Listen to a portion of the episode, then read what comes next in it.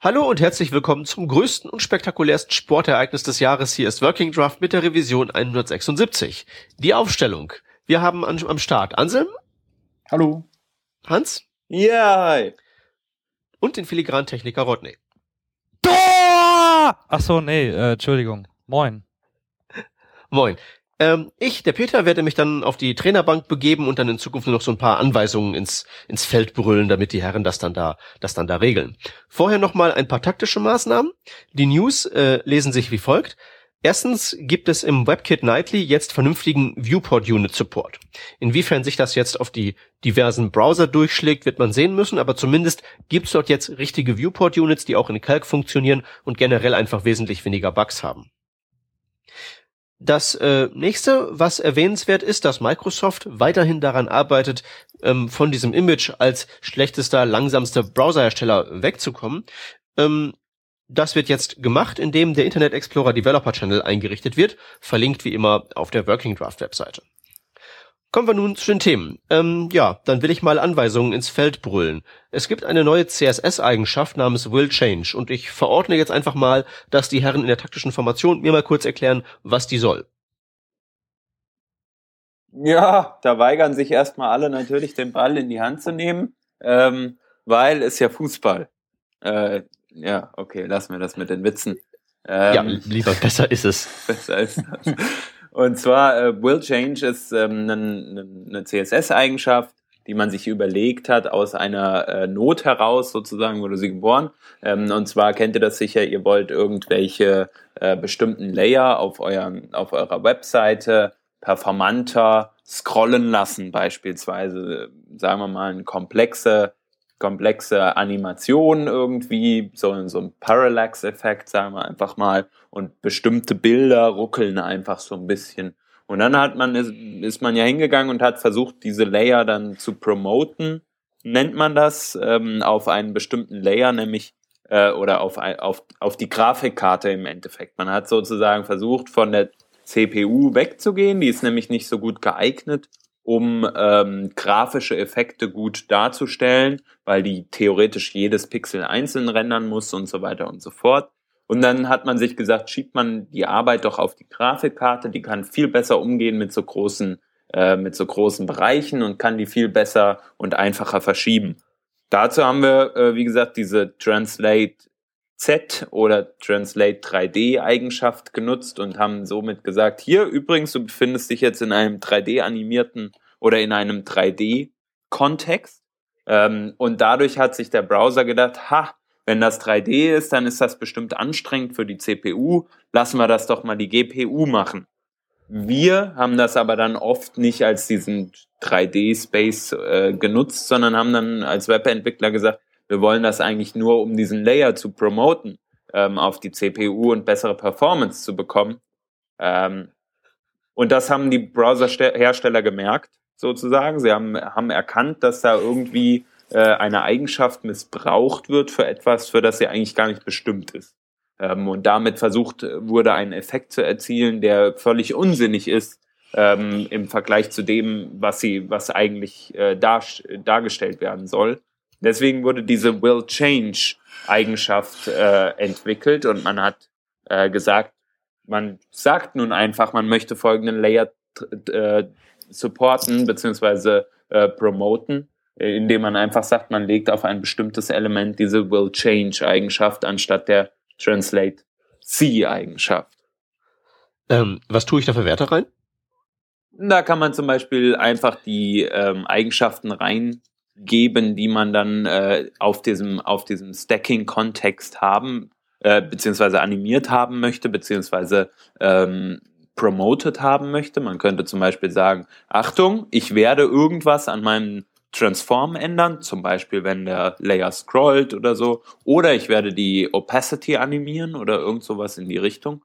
Und auf diesem Kontext oder aus dieser, äh, aus diesem Value ähm, konnte dann oder kann die Grafikkarte dann mittlerweile ganz gut evaluieren, was sie denn jetzt, auf was sie denn besonders achten muss. Ähm, und muss somit nicht mehr einfach den kompletten Layer ähm, auf, auf eine eigene Ebene heben, sondern kann einfach sagen, ach, ich weiß ja, das soll nur eine Opacity stattfinden, also kann ich das Ganze ganz besonders schnell und performant äh, bearbeiten, animieren. Also das Ganze ist im Prinzip bloß so ein klassischer Fall von asphaltiertem Trampelpfad, wo wir früher dieses Transform 3D-Gehacke gemacht haben, wird jetzt das eingeführt. Ähm, da gibt's auch bestimmt wieder diese Einsteins, die das auf jeden, auf jedes Element in der Seite einwenden wollen, oder? Ja, bestimmt. Also ähm, kann ich mir gut vorstellen, sollte man aber auf jeden Fall vermeiden, weil dann hat man natürlich den gleichen Effekt, wie wenn man den Browser einfach gar nichts sagen würde. Denn der versucht ja eigentlich schon alles zu optimieren und scheitert gnadenlos dabei. Eben dadurch, dass eben manche Sachen ruckeln. Und wenn ich jetzt nun alles wieder irgendwie verlagere, das wird er erstens nicht tun, weil er weiß, dass er nur bestimmte Anzahl an Elementen äh, eben promoten kann. Und äh, damit habe ich dann das gleiche oder noch ein schlechteres Ergebnis, als wenn ich das eben überhaupt nicht einsetzen würde. Ähm, generell kann man aber sagen, das Will Change, äh, die Will Change Property, die macht schon noch ein paar andere Dinge. Und zwar ist die ja eigentlich äh, eher dafür gedacht, dass man eben ankündigt, dass äh, sich ein Element äh, verändern wird. Das heißt, ähm, es geht gar nicht mal unbedingt darum, dass jetzt irgendwie äh, eine Animation, die jetzt direkt äh, beim Laden der Seite aufgerufen wird, ähm, irgendwie einen Will Change kriegt, sondern es geht eher darum, wenn ein User auf einen Button klickt und dann eine Animation startet, also nachgelagert Animationen äh, ausgeführt werden, dann soll die eben äh, promoted sein. Das heißt, äh, von diesem Will Change äh, Event sozusagen, was ich habe oder was dadurch gefeuert wird, ähm, braucht es noch ein bisschen, bis der Browser tatsächlich das umsetzen kann, weil er ja eben das Ganze erstmal an die Grafikkarte übergeben muss. Und äh, andererseits ähm, ist es eben dadurch dann so, dass ich das meistens überhaupt nicht im CSS schreiben werde, sondern über JavaScript. Und wenn ich das über JavaScript schreibe, dann sollte ich das auch wieder, wenn ich fertig bin mit der Animation, die ich ausführe, entfernen. Das ist ganz wichtig, weil ich äh, dadurch dann eben wieder Platz schaffe für andere Layer, die vielleicht nachgelagert noch kommen und auch promoted werden wollen. Das heißt, perspektivisch wird das Ganze in irgendeiner JavaScript-Abstraktionsgeschichte verschwinden. Ich sage einfach nur animieren, aber plötzlich geht's in Browsern, die es können, etwas flüssiger, ohne dass man da jetzt noch extra hinterher hacken muss. Ja, ich denke, dass das zumindest der Hauptanwendungsfall sein wird, ja. Also klar, man kann natürlich äh, in den Browsern, die dann will Change äh, supporten, das ist meines Wissens äh, Chrome Dev Channel oder so, oder Beta-Channel, keine Ahnung.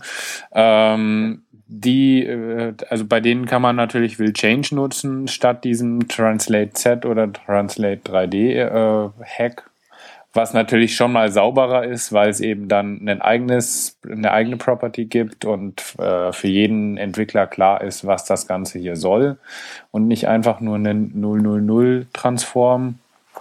Aber ansonsten, ähm, ja, ist es nichts anderes als äh, Transform 3D. Die Frage ist ja eigentlich, kann man das Ganze nicht irgendwie vermeiden, wenn man, sag ich mal, sauber äh, programmiert? Also warum, warum ist es überhaupt notwendig, sowas Komplexes zu haben? Ähm, ich weiß nicht, was eure Erfahrungen sind. Bei mir ist es meistens irgendwie so gewesen, du hast irgendein Element, was halt zum Beispiel einen Box Shadow hat und dazu noch ein Gradient oder so. Ähm, das sind halt Performance Dinger, die halt sowieso schon für den Browser schwierig zu rendern sind. Und wenn man das Ganze dann noch animiert auf einem vielleicht nicht soliden, soliden farbenen Hintergrund, ähm, dann wird das Ganze halt eine sehr komplexe Rechenarbeit. Aber ist es nicht irgendwo eigentlich ähm, erst so eine Sache, die du, die du später anwenden willst, wenn, also ähm, wenn du, wenn du wirklich in das Problem rennst, muss man wirklich schon äh, von vornherein sozusagen ähm, so eine Eigenschaft haben, mit der man sowieso schon um sich schmeißen kann, theoretisch, klar, bedacht, aber trotzdem? Oder ist es nicht eigentlich sowas, dass man gar nicht so unbedingt einsetzen sollte, bis eigentlich so ein Effekt auftritt? Also, ja, man, man so will es natürlich oder sollte es vermeiden wollen. solange das geht. Ähm, Gerade aber was jetzt äh, Animationen, komplexe Animationen angeht, wenn ich jetzt Elemente übereinander schieben lasse und da vielleicht noch grafische Effekte drauf habe, wie eben du schon sagtest, so einen ähm, CSS-Effekt wie Shadows oder also Box Shadow oder Opacity und solche Sachen. Dann ist es gerade so bei Mobilgeräten, wie jetzt zum Beispiel dem iPad, also Tablets, ähm, da kommt das ja schon mal vor, dass ich irgendwie so Artikel aufbereite oder Werbung oder sowas dafür gestalte und da eben dann komplexe Animationen habe. Und da werde ich nicht dran vorbeikommen, das Ganze dann zu promoten, damit das flüssig läuft. Wenn ich jetzt eine ganz normale Webseite habe, ähm, würde ich damit eher sparsam umgehen, ähm, sofern es eben nicht tatsächlich auftritt und wirklich äh, durch so einen Promoten dann deutlich besser läuft. Was mhm. heißt also wahrscheinlich sollte man das so als, als Library-Autor sollte man das wahrscheinlich dann schon drin haben in dem Animationsframework. Aber so als normaler Feldwald- und Wiesen-Webentwickler dann zum Einsatz bringen, wenn es irgendwo hakt. Ich wollte noch mal ganz kurz da darauf eingehen, was du ihm sagtest, äh, Anselm. Du meintest ja auch, die Sache sollte man vorsichtig verwenden. Dann ist doch eigentlich die Frage, warum müssen wir sie dann überhaupt verwenden? Also eigentlich sollte ja Webentwicklung so auch für Dummies geil funktionieren, ohne dass man sich da irgendwie großartig Gedanken machen muss. Und meistens sind so, äh, sind so Sachen, die, die eigentlich vorsichtig, mit Vorsicht zu genießen sind, ja irgendwie nicht so das Mittel der Wahl, wenn es darum geht, äh, finde ich. Oder wenn man auch den Kontext wissen muss, wann setze ich das Ganze ein und wann nicht. Ähm, von daher würde ich eigentlich argumentieren, wir bräuchten nicht diese Eigenschaft, sondern der Browser müsste eigentlich besseren Support für solche Geschichten äh, haben. Sprich, der Browser sollte besser wissen, wann sollte welcher Layer promoted werden. Also sollte es da nicht eurer Meinung nach vielleicht auch ein automatisiertes, äh, zu erkennendes äh, Ding geben irgendwie? Äh, oder sollte der Browser da nicht selbst wissen, ähm, was abgeht und das dann selbst, sage ich mal, promoten? Das wird er, glaube ich, nicht können. Genau. Ich, ich müsste da jetzt auch suchen, aber Tab Atkins hatte da einen Artikel drüber, warum das eben gar nicht so einfach ist mit äh, browserseitig versuchen zu identifizieren, was denn da passieren könnte. Die, äh, die Wege, die da eingeschlagen werden können, sind einfach viel zu viel zu viele, als dass das sauber optimiert werden kann das, was man hier jetzt gemacht hat mit dem Will Change, ist auch keine geile Lösung. Das behauptet auch keiner. Das ist mehr so die nicht ganz so beschissene Krücke, um trotzdem was hinzukriegen. Mhm. Es ist halt ja. halt nur, es ist halt nur so, wenn dieses, dieses Transform 3D, da musst du halt eben wirklich wissen, wie diese ganze Promotion-Apparatur funktioniert, um, um zu kapieren, warum das da steht. Wenn du da einfach nur hinschreibst, will change und du weißt, okay, will change ne, das sagt ja der Name schon, sagt dem Browser halt, diese Dinger werden sich per Animation verändern, dann ist einfach viel offensichtlicher, was diese ganze, was dieses Ding eigentlich soll. Ja. Ist halt so ein asphaltierter Trampelpfad.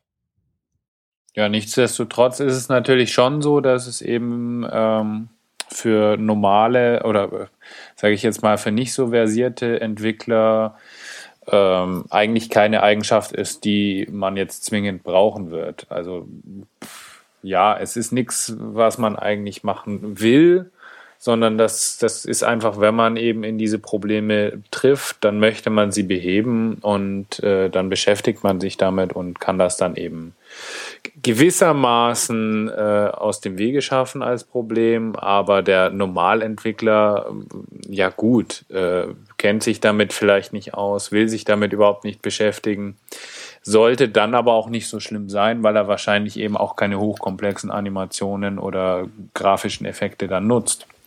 Oder er nutzt halt eben so eine JavaScript-Bibliothek, die das von sich aus regelt. Also, also ich, ich sehe da auch kein Problem. Ich sehe da mehrere Probleme. Also diesen, dieser Translate äh, 3D-Hack, der ist einfach zum Kotzen. Ja. Ich weiß, ich weiß, was ich tue und jedes Mal, wenn ich äh, da wieder drüber stolper, denke ich mir, ihr habt sie doch nicht mehr alle. Mit diesem Will Change äh, irgendwas, Transform von mir aus, da kann ich mir was drunter vorstellen. Das ist auch was, wonach ich googeln kann, warum das oder was das jetzt zu äh, bedeuten hat. Wenn ich nach äh, Translate 3D äh, suche, dann finde ich in allererster äh, Linie mal das, was sich eigentlich hinter Translate 3D äh, versteckt und nicht der Kontext, oh, du nutzt das jetzt hier als Hack, um irgendwas auf die Grafikkarte zu kriegen. Ähm, das mal zum, zum einen, also zu dieser deklarativen Geschichte. Äh, wichtig ist hier auch äh, zu erkennen, dass ich hier eine komplette Entkopplung habe. Also im Sinne von, äh, ich gebe einem Element. Äh, Rodney, tut mir leid, dich unterbrechen zu müssen, aber leider entkoppelt sich gerade auch dein äh, Mikrofon von deinem Mac. Du rauscht wieder so ein bisschen. Er möchte das wir wahrscheinlich vielleicht noch weiter vertiefen, genau.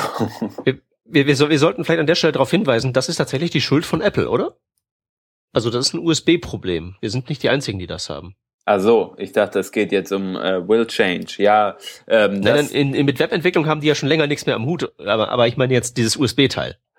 Richtig, da, da geht es wohl äh, drum, dass Apple diesen Bug auch kennt, aber trotzdem noch nicht Handlungsbedarf sah. Tja, äh, Rodney, Lass, sag mal was. Lass uns doch zurück zum Au, sag lieber nichts. Thema kommen. Und zwar ähm, die Will Change Property. Äh, Im Endeffekt, also ähm, weiß nicht, ob wir hier schon, sollten wir hier schon ein Fazit ziehen? Ich frage es einfach. Ja, können wir, glaube ich. Ja, Rodney hat nichts dagegen. also Fazit eigentlich, ähm, wir sollten aufpassen als Webentwickler und wenn wir neu sind oder das Ding noch nicht kennen, drüber nachgoogeln, kurz lesen ähm, und äh, sie einsetzen entsprechend, wenn sie, wenn sie wirklich benötigt wird, aber immer noch am besten äh, ein, ein, ja, eine bessere Lösung finden, sofern das möglich ist. Ja, generell halt vielleicht weniger fancy Zeug machen und ich bin da im Moment so performance-technisch ein bisschen auf Krawall gebürstet, aber vielleicht ist weniger manchmal mehr. Wenn es immer so einfach wäre, ich weiß. Richtig, aber im nächsten, im nächsten Fall, den wir auch äh, besprechen wollen, ist auch wieder die Frage, ist äh, weniger da nicht vielleicht mehr? Es geht um den Critical Path in CSS. Vielleicht äh, erklärt erstmal einer, was der Critical Path überhaupt ist. Ich bin ganz ohr. Ja, der Critical Path ist ähm, im Endeffekt äh, sozusagen der Pfad oder der Ladepfad äh, aus Performance-Sicht, den der Nutzer sieht, sobald er die Webseite lädt in seinem Gerät. Und da geht es einfach darum, dass äh, normalerweise ja eben zuerst mal das DOM geladen wird und dann nachgelagert ähm, die externen Dateien wie zum Beispiel Style Sheets und Skripte und so weiter und so fort. Mit dem Critical Path kann man dann eben, äh, also da geht es darum, dass äh, eben kein Flash of Unstyled Text zum Beispiel vorkommt. Das heißt, man möchte versuchen, dem User so schnell wie möglich, äh, also wie irgendwie nur möglich, ähm, eine voll sichtbare Webseite äh, darzustellen. Und das versucht man eben hauptsächlich, indem man CSS nicht in ein Link, äh, Link-Element reinnimmt, sondern eben tatsächlich das Inline reinschreibt. Man möchte da aber natürlich, um die äh, Größe so klein wie möglich zu halten, nur den Teil eben ausliefern, den der Nutzer auch sieht und den Rest dann nachladen über ein externes Stylesheet. Das heißt, man muss im Endeffekt den Monitor des Users kennen oder vorausorakeln, um dann entsprechend die Elemente, die eben sichtbar sind, anzeigen zu können und inline als CSS äh, ausgeben zu können. So, äh, das ist äh, die grobe Übersicht und man hat vielleicht das Problem dabei schon rausgehört, denn äh, wir wissen ja alle, es gibt nicht den einen Desktop und nicht den einen Bildschirm, sondern eben ein paar mehrere und von dem her weiß ich nicht, wie ist denn eure Erfahrung mit Critical Path und Inline CSS? Mhm. Also ich habe mich äh, da vor einiger Zeit mit beschäftigt, da haben wir auch schon mal drüber gesprochen, mehr so vor allem mit, mit Inline CSS, dass man in den Head direkt reinschreibt und so weiter und so fort. Sowas hat natürlich Vor- und Nachteile und was jetzt bei uns hier gerade in der äh, Vordiskussion ähm, so ein bisschen aufgekommen ist, war das Thema, ähm, wie sieht das eigentlich aus mit normalen Webseiten in Anführungsstrichen? Äh, versuchen wir da nicht ein bisschen over zu engineeren? Also zu viel zu, zu machen für ein kleines Problem, was vielleicht für, äh, für den alltäglichen Webgebrauch gar nicht äh, notwendig ist. Und mein Statement ist so ein bisschen so, ähm, man muss sich sehr, sehr klar darüber sein, wo es Sinn macht, sowas einzusetzen. Also wann ist es mir wirklich so wichtig, dem Benutzer sofort eine Experience zu liefern und ihn nicht noch diese halbe Sekunde mehr, ähm, die das Rendering eventuell braucht und das Laden oder was auch immer, äh, warten zu lassen. Und möchte ich eigentlich da wirklich äh, orakeln, wie du es ja eben nanntest, was er wirklich in seinem Head haben möchte, äh, beziehungsweise was er von Anfang an sieht. Und ähm, da ist es äh, für mich relativ klar, wann das der Fall ist, wenn du irgendwie eine, eine Webseite hast, die, ähm, die sehr, sehr performant ausgeliefert werden muss, wie beispielsweise eine, eine Startseite oder so, äh, wo du den Benutzer wirklich da, da zu dem Produkt, zu irgendeinem Produkt kriegen willst oder ihn überzeugen willst, dass du es halt kannst. Ähm, oder du, du versuchst halt so, so eine Art, ja, ähm, weiß nicht, irgendwie, irgendwie einfach einen guten Eindruck zu vermitteln im Sinne von, äh, du hast einen Checkout-Prozess und der soll sehr flüssig funktionieren, ähm, dann ist das vielleicht relevant. Dann ist aber auch wieder die andere Frage, hat der User nicht vielleicht eh schon das meiste von deinem Zeug gecached, wenn der erstmal zu einem Checkout-Prozess gekommen ist? Ähm, und ein zweiter Anwendungsfall meiner Meinung nach ist beispielsweise eine Microsite, der ich aber nicht unbedingt drüber nachdenken würde, nur diese Above the Flood äh, Thing, äh, also nur, nur das ähm, CSS äh, in den Head zu packen, was wirklich im Kopf äh, oder den, den, den Kopf einer Seite äh, darstellt, äh, sondern einfach auch das, was, was unten drunter dargestellt wird, einfach alle Styles sozusagen reinzuhauen bei einer Microsite. Nicht so das Problem, die halt zum Beispiel One -Page, also als One-Pager agiert. Also eigentlich sollte man doch mein Performance ist immer wichtig, oder? Ich glaube, die Frage sollte sich vielmehr stellen, ob das jetzt ein spezifisches Problem ist, auf dem man rumoptimieren muss. Also ich weiß nicht, was lässt sich denn da jetzt so rauskitzeln an, an Zeit? Ja, da lässt sich schon einiges rauskitzeln, ähm, aber auch da eben, es kommt ganz drauf an, was du für eine Webseite hast, wie viele ähm, Elemente grafisch du einsetzt und wie viel CSS, CMS, du laden pass auf, möchtest. Pass auf, ja, machen wir mal ein realistisches Szenario. Ich habe eine CMS-Webseite, ich weiß nicht, wie lang die ist, ich weiß nicht, was auf einer gegebenen Webseite ist. Und ich weiß nicht, wie groß der Bildschirm meines Benutzers ist. Was mache ich denn da? Ähm, du weißt ja, wie das Template aussieht, das heißt, wie dein Layout grob aussieht, oder? Ja gut, aber ich weiß ja nicht, wie viel letztlich, ob der Footer dann relativ weit oben ist und dann zu sehen ist gegebenenfalls oder ob der, weil da ganz viel Text in der Hauptspalte drin steht, der ganz weit unten ist. Ja, also wenn das äh, die Voraussetzung ist, dass es eben kein klares Design gibt, was äh, sozusagen den Standardbildschirm jetzt betrifft, äh, dann würde ich es eher sein lassen. Was ist ähm, der Standardbildschirm? wenn ich jetzt, ja, ja, was heißt der Standardbildschirm? Da denke ich jetzt an einfach äh, Smartphone bis äh, 27 Zoll Bildschirm. Das wäre jetzt aber so schon meine eine tendenziell Annahme. eher weite Spanne. Ja, richtig. Weiter, also weniger eingrenzen möchte ich solche Geschichten nicht. Also ich nutze ein Smartphone, ich nutze einen 11 Zoll und ich nutze einen 27 Zoll Bildschirm. Ähm, ja, das ist einfach ein Standard-Anwendungsfall. Und äh, wenn ich eben Inline CSS nutze, dann muss es auch auf exakt diesen Formen laufen. Das heißt, äh, wenn ich jetzt wirklich ja nicht genau weiß, dass ich irgendwie so mit großflächigen Sachen arbeite, wo ich dann eh schon einen Bildschirm in jedem Fall ausfülle, dann würde ich das definitiv nochmal in Frage stellen. Und dann kommt es halt stark darauf an, wie viel CSS du überhaupt laden musst. Weil, äh, so wie Hans auch in seinem Artikel schrieb, äh, kommt es stark darauf an, wie viel du denn in diesem ja, Inline CSS eigentlich laden willst. Es gibt dort halt kein Caching, was du bei externen Ressourcen hast. Das heißt, es bringt dir eigentlich nur was für den ersten ähm, Aufruf der Seite und danach ist es eigentlich sogar kontraproduktiv. Und wenn du jetzt irgendwie 20 Kilobyte CSS in diesem Viewport sozusagen brauchst, dann äh, ja, hast du halt für 20 Kilobyte auch schon wieder einen Request gemacht und lädst eventuell durch das parallele Laden schneller, als wenn du das ganze Inline-Blocking lädst. Ähm, von der Und ist, Performance es- ist, es nicht, ist es nicht so, was du gerade richtig sagtest. Das Zeug liegt doch sowieso nach dem ersten Mal Seite besuchen im Cache und schneller geht's doch gar nicht, was das Ausliefern angeht, oder? wenn es im Cache liegt, natürlich nicht. Also, was wir dann also optimieren, wenn wir jetzt diesen Critical Path Krempel machen, ist also, äh, wir hoffen, dass wir grob richtig einschätzen, wie hoch unsere Seite ist und wie hoch der Bildschirm des Nutzers ist. Inline dann Zeug in der Hoffnung, dass das irgendwie hinhaut, damit wir beim ersten Laden der Seite ein bisschen flotter da sind. Richtig. Genau. Was ich jetzt an der Stelle nicht verstehe, ist, warum ihr euch immer auf das Inline von dem CSS versteift.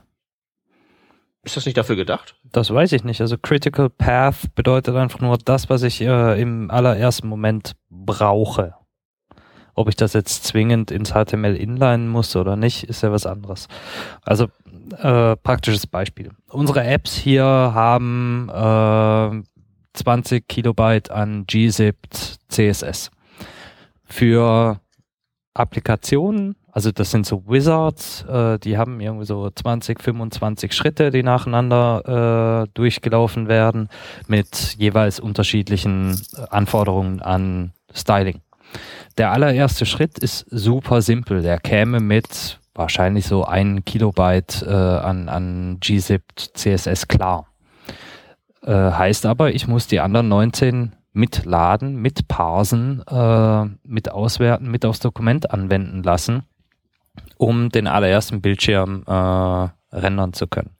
Gerade auf einem Mobiltelefon ist das aber ein Problem. Also wenn ich ein, ein Kilobyte oder von mir aus auch ein 4 Kilobyte äh, Dokument mit einem 20 Kilobyte Dokument vergleicht, dann äh, ist das ein Unterschied von vier TCP-Packets. Ich gehe jetzt nicht zu tief in, äh, in, in wie Netzwerke funktionieren rein, aber das macht einen zeitlichen Unterschied von äh, Moment, was war's? Knapp eine Sekunde. Hm? Also das hört sich nach nichts an, aber auf einem äh, lahmarschigen Doch, doch. 3G-Netz macht das halt eine Sekunde Unterschied. Nur im Laden. Da haben wir jetzt noch nicht die arschige Mhm. CPU oder sonst irgendwas berücksichtigt. So, Okay, aber ich denke mal, dein Use Case mit diesem schrittweise Wizard, dass es da sinnvoll ist, die Ressourcen on demand zu laden, ich glaube, das stellt eigentlich keiner in Frage, oder? Ja, also nein, äh, in, in meinem Fall ist es einfach super trivial, insofern als dass die Schritte äh, nicht zwingend alle simultan im DOM hängen. Bei einer Webseite Mhm. ist das nicht ganz so trivial, äh, weil ich halt eigentlich die Webseite am Stück habe und rausfinden muss, was ist jetzt das Allerwichtigste, was gestylt werden muss. Genau. Ähm, das ist ein bisschen mehr äh, Stress, ja. Mhm. Aber muss ich äh, die, was weiß ich, Kontaktliste äh, wirklich als erstes gestylt haben, wenn sie später reinfaden kann? Nö, muss ich nicht. Äh, kann ich mir so und so viele JavaScript, so und so viele CSS sparen. Kann ich einfach delayed nachladen. Darum geht's bei der Aktion. Ob ich das jetzt inline oder nicht, ja, das ist dann schon die zweite Stufe. Naja, ja, das stimmt. Bei so einer normalen Webseite ist das, denke ich mal, so, wo es halt eben so das Template TM gibt, da gibt's ja sonst nicht viele Beschleunigungsschritte. Wenn ich jetzt mal von so einem CMS-Ding ausgehe, was jetzt hier unser eins zusammenschustert, dem Kunden übergibt und sag, äh, viel Glück damit.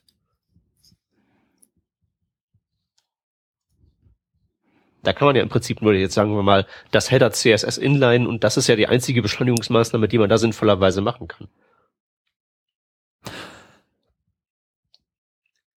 Das weiß ich nicht, das kann ich dir nicht sagen. Ich habe seit ungefähr gefühlten 500 Jahren keine Webseiten mehr gebaut. Ich bin da das irgendwie raus. Ich habe da meine Applikationswelt und da ist eh alles anders.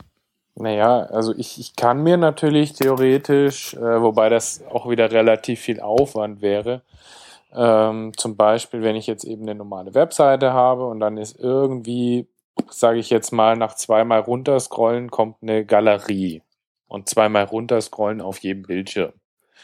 Äh, die Galerie ist relativ komplex, da habe ich JavaScript, da habe ich äh, so und so, weiß ich nicht, 20, 30 Kilobyte CSS dafür warum auch immer. Und äh, das ist natürlich was, das möchte ich eigentlich nicht direkt laden. Und da kann ich natürlich jetzt im Endeffekt einen CSS nachladen lassen, genauso wie vielleicht das äh, JavaScript-Plugin dafür nachladen lassen, wenn der User eben schon mal das, was, also den Anfang der Webseite komplett gerendert sieht. Ich muss Also dir mal, das wäre so ein Anwendungsfall, wo ich mir vorstellen könnte, dass es schon extrem viel bringt. ich muss dir mal kurz ins Wort fallen und auch einen äh, Schwachpunkt bei diesen Tools äh, aufzeigen. Was du nicht zwingend haben willst, ist äh, das Styling für die gesamte Seite. Was du aber durchaus haben willst, ist das Layout für die ganze Seite. Denn äh, du willst durchaus wissen, äh, wie lange, also wie, wie hoch ist dein Dokument denn überhaupt, um sauber scrollen zu können. Mal angenommen, du würdest jetzt nur above the flood, wie äh, Kollege Drublik so schön sagte, äh, rendern. Danke. Was ist dann mit dem Rest? Der verteilt sich dann auf, auf äh, 50 Pixel, wobei das eigentlich 5000 sein sollten. Das ist äh, nicht ganz so einfach. Was du aber definitiv nicht brauchst, also äh, wo du dir das bisschen CSS sparen kannst, äh, das bisschen Parsen sparen kannst und das äh, bisschen Rendern sparen kannst, ist so Sachen wie äh, die, die ganzen Drop Shadows. Hat das Ding jetzt einen roten Rahmen oder äh, keinen? Der Quark, also dieser Styling-Aspekt, der kann nachgelagert drauf gefeuert werden. Aber sowas zum Beispiel ähm, zu, zu automatisiert zu erkennen, sprich ein Tool dafür zu schreiben und dann so Sachen äh, praktisch, du schreibst ganz normal dein, dein JavaScript, äh, dein CSS, Entschuldigung, und ähm, hast dann einen Pa- Postprozessor, der praktisch über dein CSS rau äh, rüberrennt, ähm, sich die Farben anguckt, äh, die rausnimmt, dann irgendwelche Box-Shadows rausnimmt und so weiter und so fort. Und alles, was das Layouting, das Box-Model praktisch betrifft, das drin lässt, das ist ja eigentlich ein, ja, ein, ein Step, bei dem man sich erstmal überlegen muss, braucht man das überhaupt? Ist das überhaupt sinnig, sowas mit einzubeziehen? Das ist eine Frage, die ich dir gegenwärtig nicht beantworten kann. Das ist eine Frage, die wir äh, hier öfters diskutieren und jetzt wohl Mhm. auch mal anfangen, ein Tool zu bauen, um genau das festzustellen. Also bei uns ist das äh, Trennen von Layout und äh, Style jetzt nicht ganz so relevant, wie das bei einer, bei einer Webseite sein könnte, aber das ist durchaus eine interessante Frage. Was kann ich dadurch rausholen? Mhm. Was Ja, bringt klar. das? Aber welcher Otto-Normal-Webentwickler hat überhaupt die Zeit, sowas sich anzugucken? Und da wird es nicht viele geben. Also äh, Ja. klar, in einem großen Projekt, bei dem du sagst, wirklich Performance matters so much, ja, ähm, da macht das Sinn und da ist es geil und, und es macht bestimmt auch Spaß. Aber für das Daily Life des Standard-Webentwicklers, glaube ich, ist es nicht relevant. ist doch vollkommen Wurst, wenn das ein äh, Grunt-Plugin ist, was am Ende deiner äh, Kaskade Richtig. eingehängt wird. Richtig, dann ist es, dann ist es völlig egal und dann kannst du es einfach funktional einsetzen. Äh, Aber es macht halt keinen Sinn, sich das selbst zu entwickeln, meine ich nur. Und dann ist auch noch die Frage, bringt das wirklich so ein Improvement, dass man sich den Hassel überhaupt gehen, geben will und, und darüber nachdenken möchte, ähm, wie ich das Ganze einbinde in meinen Workflow, brauche ich das wirklich? Der Trend habe ich, habe ich so das Gefühl, oder nicht der Trend, aber es ist halt doch öfter mal irgendwie wieder zu hören, diese Enttoolisierung, nenne ich es einfach mal. Also äh, einfach ein Stückchen weg auch wieder zu gehen von diesen ganzen Tools und wieder ein bisschen was selbst zu machen. Ähm, weil wer soll denn die ganzen Tools maintainen und was passiert denn eigentlich, wenn die mal wegfallen? Also das finde ich schon, ist äh, auch eine Überlegung wert, klar. Ähm, Ja, naja, weißt du. ja, genau, eben, richtig. Ich, ich, Sehe ich glaube echt, der, der Geist ist außer Flasche. Das wird nichts mehr. Mm, Ja, das ist die Frage, ne? Wollen wir immer weiter halt uns neue Tools aneignen und die auf unseren Code schmeißen oder versuchen wir uns halt unsere Codebase bei einem Minimum zu halten und nicht einfach nur Sachen draufzuschmeißen, bloß weil sie uns eine Convenience mehr geben? Also äh, da bin ich irgendwie gerade im Moment ein bisschen kritisch dem gegenüber eingestellt. Ich sehe auch, dass es halt an ganz, ganz vielen Stellen irgendwie sau viele Vorteile bringt, aber halt an vielen Stellen auch A, Maintenance-Aufwand, B, Debugging-Aufwand, den du einfach nicht hast. Stellen wir uns vor, du hast kein SAS, ähm, was ich mir äh, vielleicht dieses Jahr dann schon an Kompilierung, Kompilierungsproblemen gespart hätte, abgesehen davon der Zeit, die ich mir da auch, äh, auch gespart habe, weil ich es verwende. Ähm, es wäre auf jeden Fall einiges gewesen, äh, einfach weil ich gesagt hätte, ja, CSS, hier ist es. Ich habe ein, hab ein anderes Tool, irgendwie ein selbstgeschriebenes, weiß ich nicht, Shell-Script oder so, was mir einfach meine CSS-Files aneinander reiht oder verwende halt grunt CSS min, gut anderes Tool, klar, aber ähm, habe dann halt ein, ein wesentlich leichtgewichtigere Toolchain, als mir da zum Beispiel äh, einen ganzen äh, äh, Recompiler reinzuhauen. Natürlich ist das nicht praktikabel, was ich jetzt gerade skizziere in den meisten, äh, in den meisten Situationen und äh, driftet jetzt vielleicht auch ein bisschen von dem Thema ab. Frage ist nur, brauchen wir wirklich ein Tool, was uns den Critical Path von der Webseite ausrechnet, dann Layouting draufschmeißt, wo es das braucht ähm, und Styles äh, beziehungsweise Layouting überall draufschmeißt und, und Styles da draufschmeißt, wo es benötigt wird. Und äh, ähm, ist das nicht overengineert? Also eigentlich die Frage, die ich auch schon am Anfang gestellt habe. Wenn es einfach zu benutzen ist, ist es nicht overengineert. Und wenn es overengineert ist, ist es mir egal, solange ich es einfach benutzen kann. Hauptsache, ich drücke auf den Knopf und es geht. Naja, also solange wir alle nicht wissen, ob das wirklich was bringt, ist das, ist die Diskussion irgendwie für den Arsch. Sobald es die erste natürlich auch. akademische Ähm. Abhandlung darüber gibt, wie viel äh, Zeit wirklich eingespart werden kann, können wir drüber ja, reden. da kann ich schon. Ja, aber ich meine, wir waren ja, Hans und ich waren ja gerade jetzt auf dem Weg ins Grundsätzliche. Aber ich meine, wenn wir jetzt mal postulieren, das würde jetzt was bringen und das würde sich lohnen, wenn man es irgendwie einfach einpacken kann, bin ich dafür. Würde ich nicht mal gegenreden. Würde ich nicht mal gegenreden, weil wenn es einfach funktioniert, dann funktioniert. Äh, allerdings auch da äh, natürlich so die kritische Sache, dass du halt ähm, wieder diesen Maintenance und du weißt eigentlich gar nicht, was dein Tool mit dir macht sozusagen. Und dann auch wieder diese Argumentation, die Anselm schon mal angeführt hat. Es gibt ähm, dieses Tool, das irgendwie, ich weiß, ich komme gerade nicht auf den Namen, UnCSS, genau, was einfach irgendwie über die Webseite crawlt und versucht zu antizipieren, welche Selektoren in deinem CSS unnötig sind. Ähm, vermeintlicherweise auch komplett über die Webseite zu scrollen, aber es hat halt sich äh, des Öfteren schon ergeben, dass halt sowas nicht komplett äh, den, den, den Umfang einer Webseite, äh, sag ich mal, erahnen kann ähm, und somit auch nicht komplett halt entsprechend darstellen kann, äh, was eigentlich äh, für CSS-Geschichten gebraucht werden. Ähm, wir hatten vor längerer Zeit mal einen Gast, äh, Pascal Hart Harto- Harting, Hartwig. Artig. Hartwig, danke, Entschuldigung, ähm, der Hartwig oder uns Hartwig? Hm. bei äh, Passi auf jeden Fall, der uns ähm, erklärt hat, äh, was eigentlich Asset Graph macht. Das ist ein Tool, was halt versucht zu auch zu antizipieren, was für Resources du in deinem in deiner Webseite eigentlich verwendest und wie schwierig es ist, äh, die richtigen Resources an der richtigen Stelle automatisiert zu erkennen für ein für eine ähm, für ein Programm im Endeffekt. Und da ist dann halt die Frage, wollen wir wirklich so einen Riesenteil da drauf loslassen, was für uns eventuell niemals auch nur im annähernden Sinne zu durchblicken ist und vor allem nicht gut zu debuggen ist? Ähm, oder sagen wir dann lieber, ey, mach mal eine Nummer locker und lass mal lieber 0,2 Sekunden länger laden? Ähm, aber ja, Grundsatzfrage natürlich. Klar. Ja, ich wollte es gerade sagen, also im Prinzip könntest du da all das äh, nicht zu durchschauen, schwer zu debuggen, ja auch auf dein auf das Betriebssystem deiner Wahl anwenden und sagen, wenn ich nicht selbst mir da meine Logik-Gates zusammenlöte, ist das alles nichts.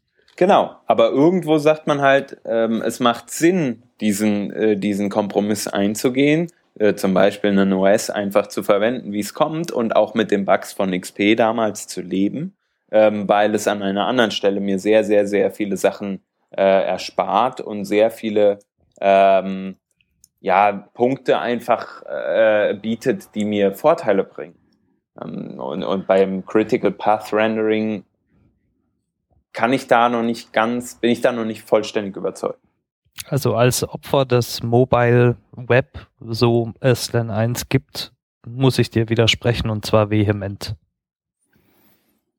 Machen, was geht, dass die Scheiße irgendwie über die Leitung kommt. Das ist dermaßen grausam, was da momentan auf meinem 5 Millionen Euro teuren Telefon so passiert oder eben auch nicht passiert, weil Ja, ja. 3G. Gut, heutzutage LTE, Ja. da geht das, aber Alter, das ist einfach nur nervig. Ja, hör mal, du bist doch auch öfter mal unterwegs. Du verfallst doch auch nicht dauernd an einem, an einem Fleck auf der Erde. Du, du glaubst doch nicht ernsthaft, dass es irgendwo flächendeckendes Mobilfunknetz und überhaupt irgendeine Art von Qualität gibt, schon gar nicht in diesem Land. Nee, nee, natürlich nicht. Also das Eben kannst darum du halt alles knicken und was und das ist halt eben genau das, was was du sagst, ist völlig richtig.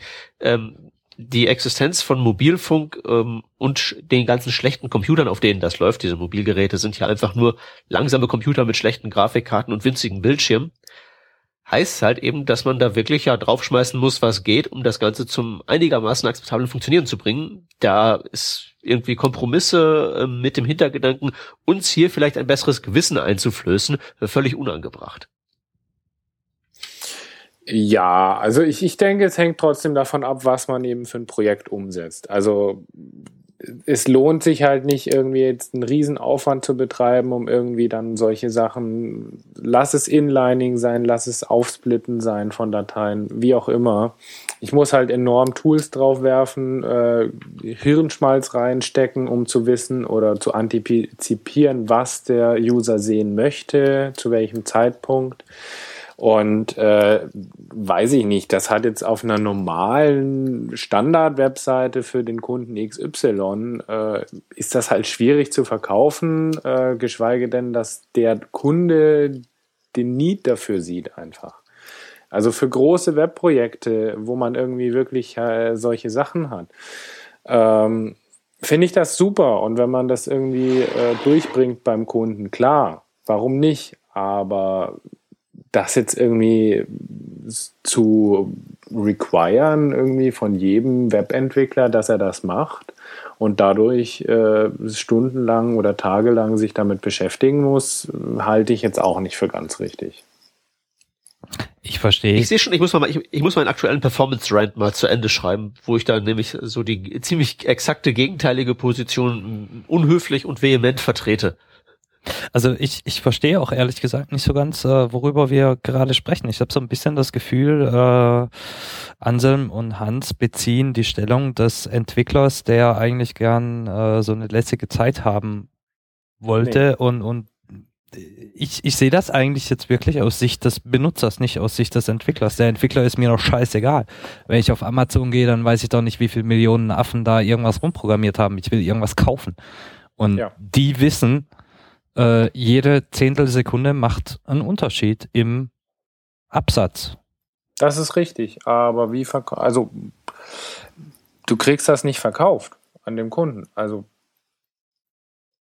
ja, Mir Wie geht's gesagt, wenn du das Budget dafür hast, super, alles toll, dann mach das. Wenn du das Wissen dazu hast, was du dazu können musst, mach das.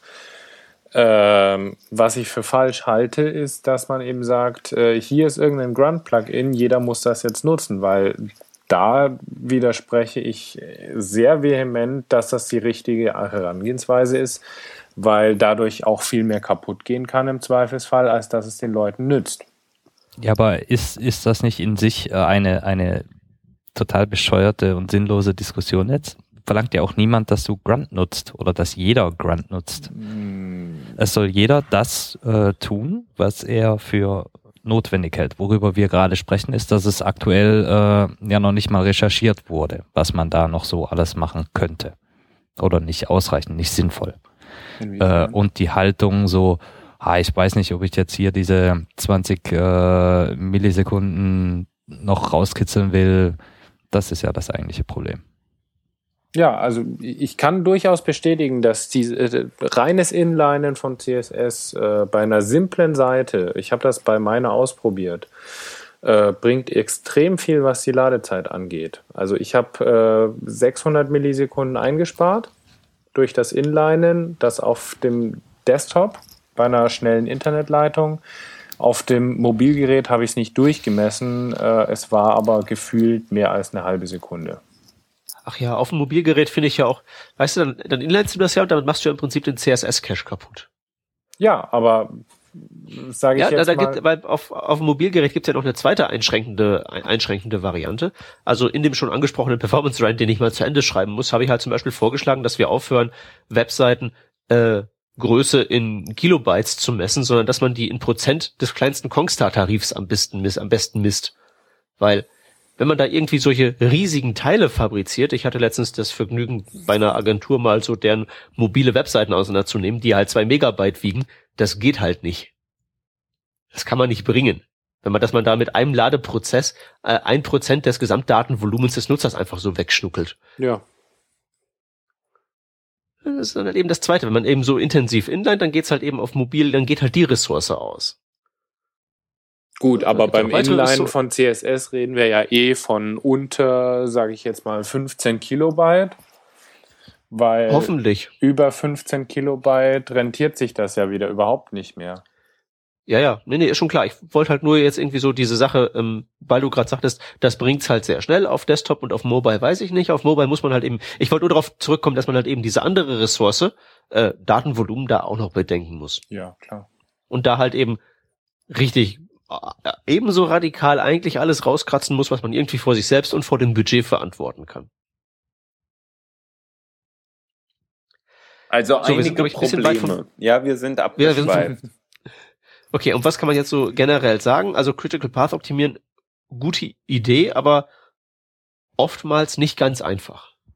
Ja, Critical Path, äh, cooles Thema, äh, mit dem wir in naher Zukunft noch einiges zu tun haben werden. Sobald es denn mal gescheite im Sinne von bessere Tools gibt, als das heute der Fall ist. Ja. Ähm, dieser Path Generator basiert ja auf einem Tool namens Penthouse. Taugt das was? Das Magazin oder? Äh, ich weiß nicht, ob du dich damit auskennst, aber ich meinte jetzt eigentlich mehr so das ähm, äh, Tool, das diese Analyse macht. Gibt's das Magazin noch? Ich habe keine Ahnung.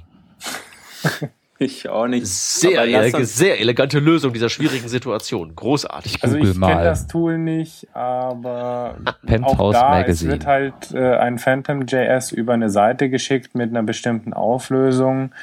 Das heißt, wenn ich jetzt da irgendwie Skripte, äh, per Skript irgendwie DOM injecte, dann würde ich da eher aufpassen und das lieber doppelt kontrollieren, bevor ich drauf vertraue, dass das alles stimmt.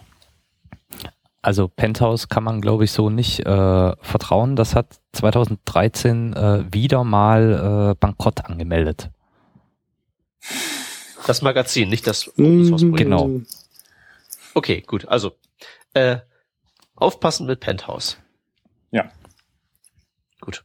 So viel zu Uh. dem Thema. Kommen wir zu einem anderen Thema und zwar Z-Indexen, Indizes. Äh, und zwar gibt es einen tollen Artikel auf dem beim Smashing Magazine, ähm, bei dem beschrieben wird, dass es äh, SAS-Lösungen, bessere SAS-Lösungen äh, gibt, äh, seinen Z-Index zu managen, als einfach untereinander weg 10, 20, 30, 40 zu schreiben und die sich irgendwie in seinem riesen komplexen Projekt ähm, unter äh, ja im Kopf, im Hinterkopf zu behalten.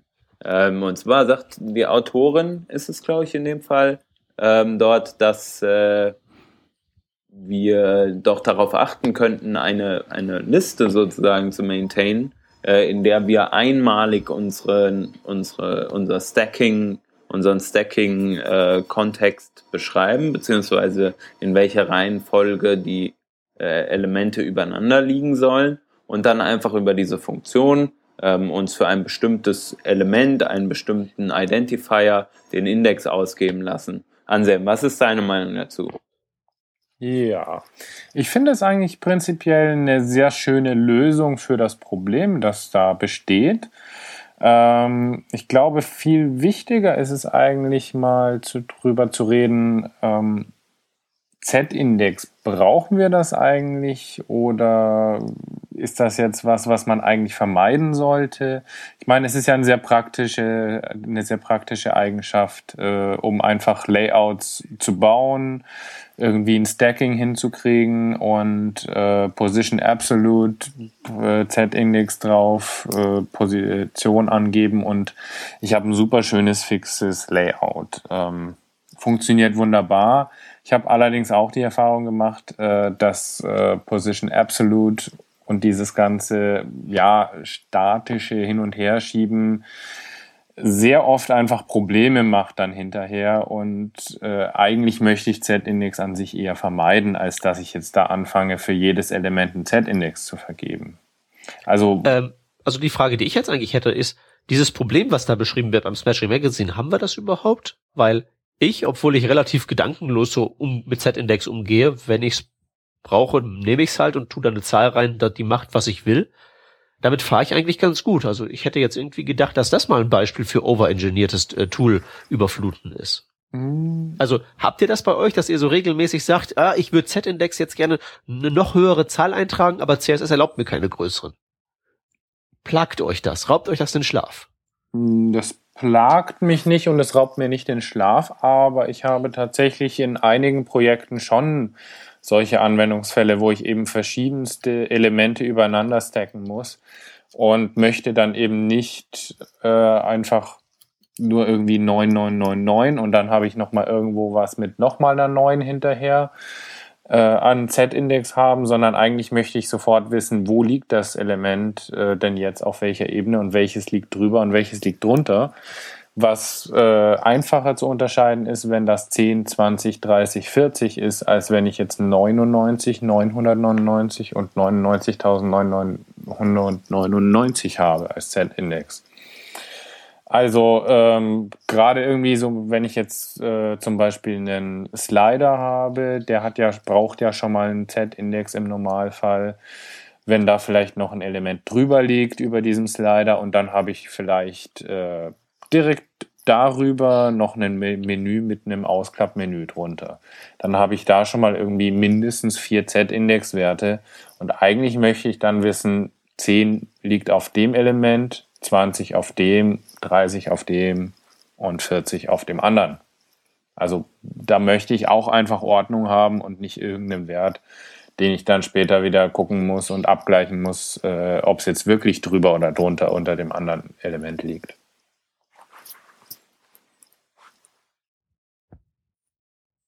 Okay. Also wie gesagt, ich äh, baue einfach auch nur gedankenlos Layouts und da habe ich das Problem sehr selten. Was sagt der Rest?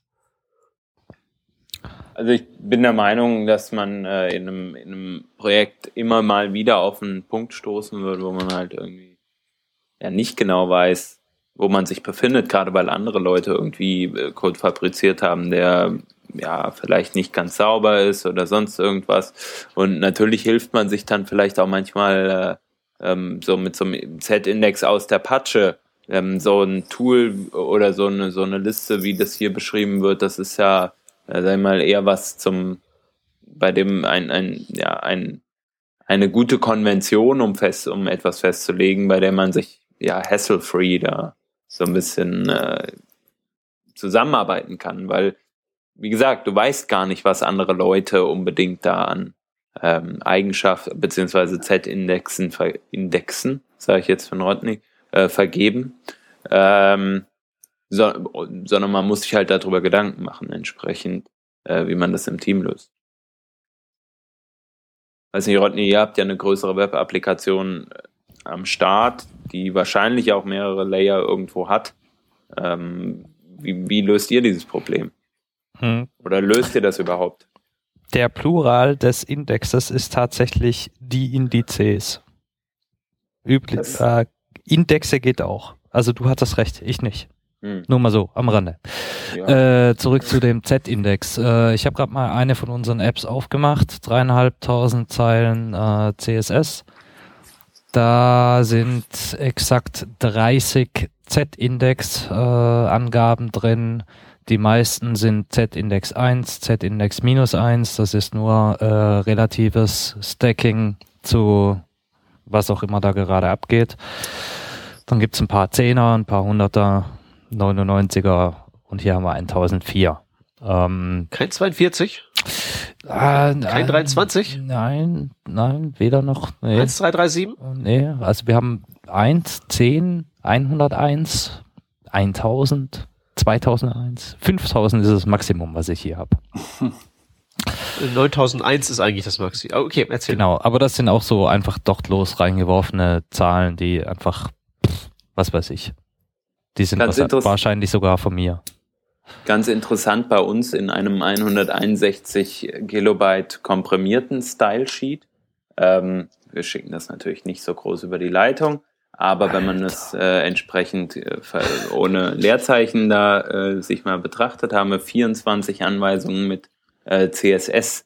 Das finde ich, äh, mit, Entschuldigung, mit Z-Index. Das finde ich eigentlich ganz nett. 24 mal zu sagen, irgendwie es gibt Elemente, ähm, die sich, die auf irgendeiner Ebene sein müssen, da, das finde ich okay.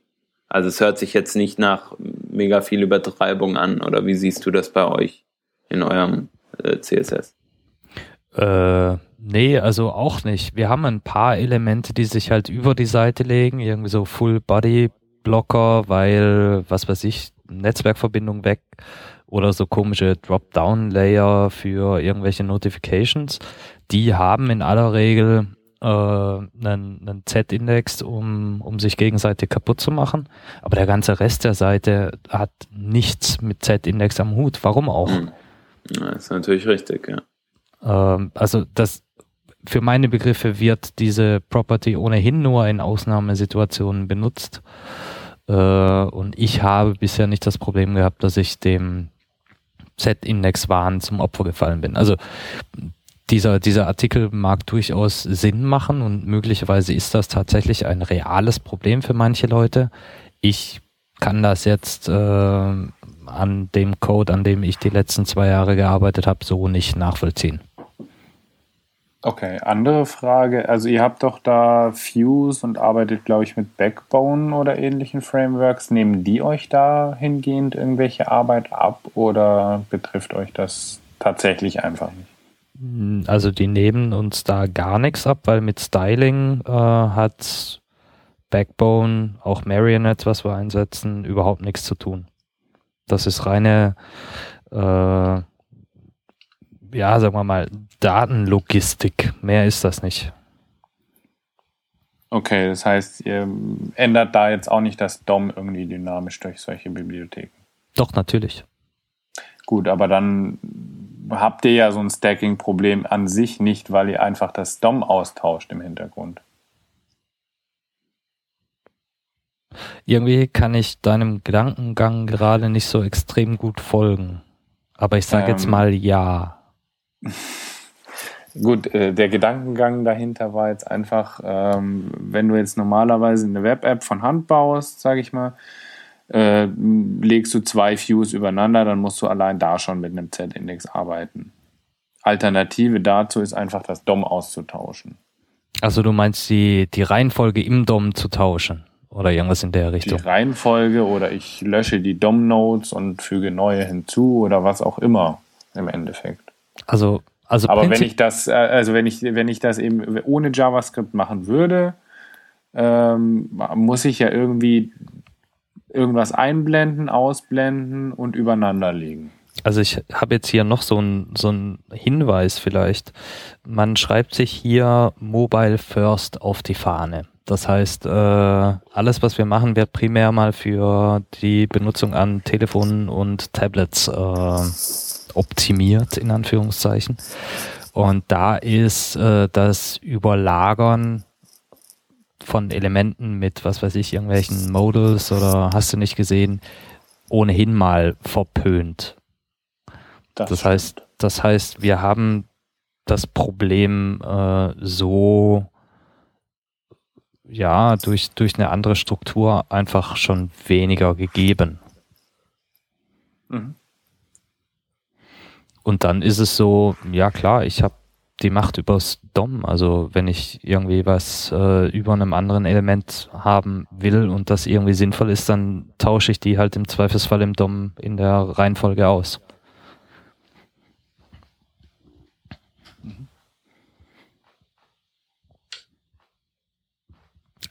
Wobei ich das jetzt nicht tun würde, nur um die visuell äh, das eine über das andere zu kriegen. Also ja, aber es ergibt sich halt eben so. Wenn du es schon einfügst, dann fügst du es so ein, dass es passt. Ja, also wenn ich halt irgendwie eine Applikation baue, dann, dann habe ich ja irgendwie vor mir, was da über welchen anderen Elementen liegt und baue das dann halt schon entsprechend, dass die Reihenfolge im DOM diese natürliche äh, Stack-Reihenfolge mit sich bringt. Das funktioniert in aller Regel eigentlich auch ohne Probleme. Bin ganz bei dir. Also ich habe halt wenig Z-Index immer, immer in meinen Sachen und wenn ich's hab, dann ist es halt eben da, um das Problem zu reparieren, gerade biegen zack läuft. Ich kann das Problem da nicht ganz nachvollziehen. Also Aber ich ähm, kenn- an die Befürworterfraktion. Ich kenne ich Ja, kenn Leute. bitte? Ja, mach mal Befürworter. Nee, ich wollte die Befürworterfraktion eigentlich nur, weil ich jetzt gerade sehe, dass die Aufna ähm, Aufnahme jetzt ja die Stundenmarke gerissen hat. Ich dachte, ich leite jetzt so langsam dazu über, die Befürworter zu fragen, ob sie denn dieses ähm, SAS-Mix-In denn jetzt in Zukunft zu benutzen gedenken. Mm, Also ich fühle mich mal ange angesprochen, obwohl ich eigentlich kein Befürworter des Z-Index bin, aber es einfach aus der realen Welt kenne und äh, oftmals auch oder ja, wenn nötig nutze, aber noch viel öfter einfach in Webseiten sehe und in Teams äh, einfach eingesetzt wird. Äh, ich finde dieses SAS-Plugin äh, oder SAS-Mixin eine sehr gute Idee und äh, ja, ob ich es jetzt in dem Umfang oder in genau dieser Ausprägung einsetzen werde, weiß ich nicht.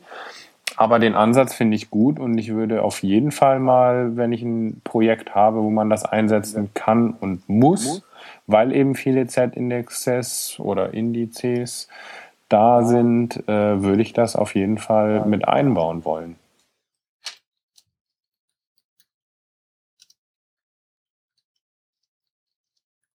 Gut, gibt's noch ein Wort, was äh, da, dagegen sprechen möchte? Warum Z-Indexe das Nonplus schlechteste sind, was es geben kann? Das ist ein Werkzeug wie jedes andere auch und das sollte man dann eben mit Bedacht einsetzen, dann brauchen wir noch keine weiteren Werkzeuge. Genau. Sehr gut. Jo, dann äh, würde ich sagen, mit der angekündigten Stundenüberschreitung ähm, sollten wir dann auch so langsam äh, gen Ende kommen. Ähm, und wir sollten uns noch die zwei letzten Links angucken. Wenn natürlich noch äh, Kommentare zu den Themen äh, bestehen, auch von, von ähm, Hörerseite, sehr, sehr gerne im Blog kommentieren. Ähm, wir lesen alles. Genau. Und abschließend haben wir noch zwei Links. Ähm, den ersten möchte der Rodney vorstellen. Oder auch nicht, dann mache ich das einfach. Ähm, das ist äh, eine JavaScript-Library, die heißt bplay.js. Ähm, eine Library, die so ein bisschen abstrahiert, wie man äh, Sounds erzeugen kann in JavaScript.